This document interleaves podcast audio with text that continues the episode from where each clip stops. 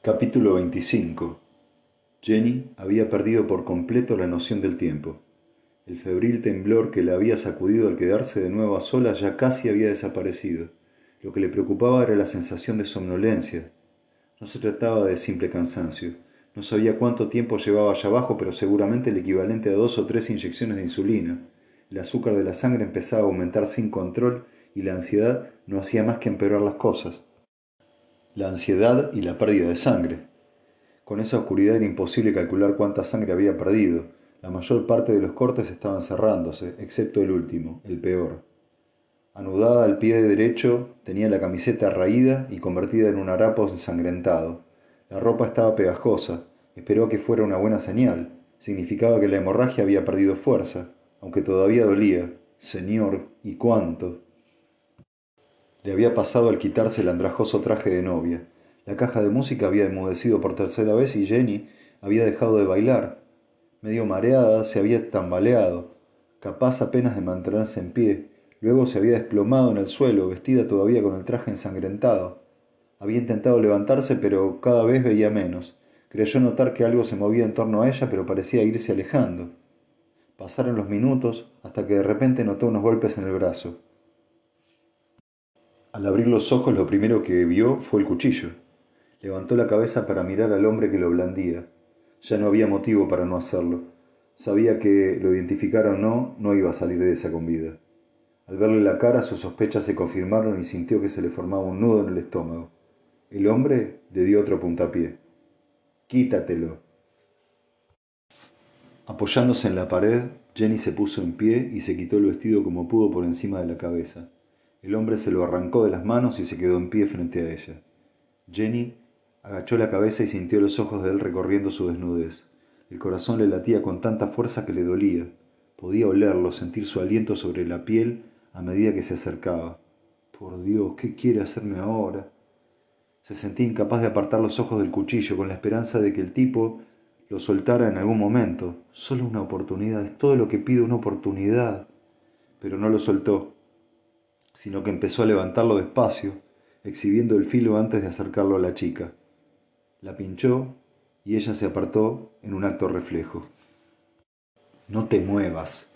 Procuró quedarse quieta. El cuchillo iba avanzando por su piel, pinchándola con la punta. A cada pinchazo aparecía un pequeño punto de sangre que iba hinchándose hasta empezar a resbalarle por la piel.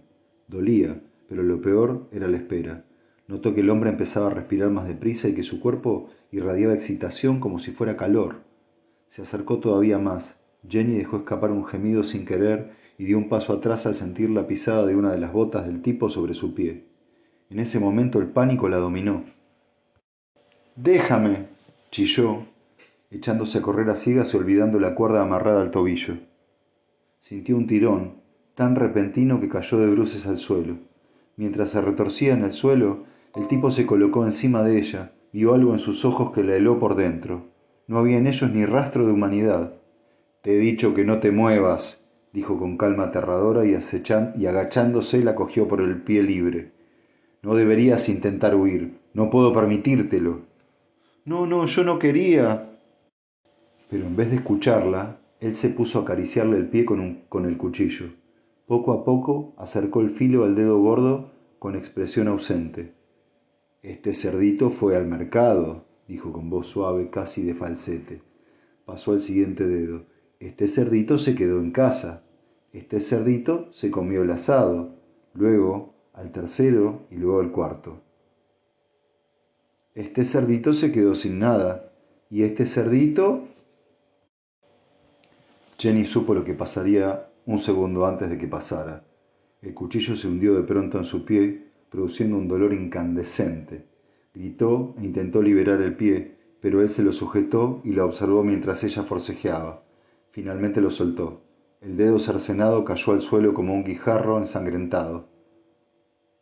Este cerdito no intentó escaparse nunca más. Él no se movía de encima y el cuchillo iba manchándose de sangre. Por un momento pensó que se proponía rematar el trabajo. Quiso suplicarle, pero un último destello de terquedad la retuvo. Por lo menos tenía algo de lo que debía estar orgullosa, y sabía que de todos modos de nada habría servido, solo para que él disfrutara todavía más.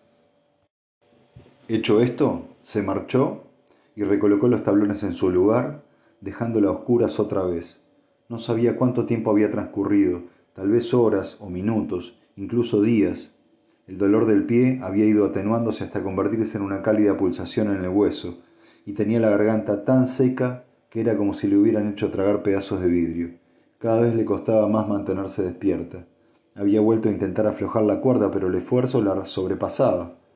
Como todo estaba en tinieblas, no sabía si la vista se le estaba nublando, aunque era consciente de que la hiperglucemia debía estar alcanzando niveles preocupantes. Sin insulina, las cosas no podían sino empeorar. En el caso de que viviera lo suficiente, por supuesto. Jenny se preguntó por qué no la había violado. Sintió su lujuria y su odio a flor de piel, pero por alguna razón no lo había hecho. Tampoco se hacía ilusiones. Pensó en el rostro que había vislumbrado la luz de la cerilla. En esa celda no había lugar para la compasión o la esperanza. Por lo demás, sabía que no era la primera mujer a la que encerraba allí. Los cortes, el traje, el baile, todo parecía formar parte de algún ritual incomprensible. De una forma o de otra, sabía que no sobreviviría.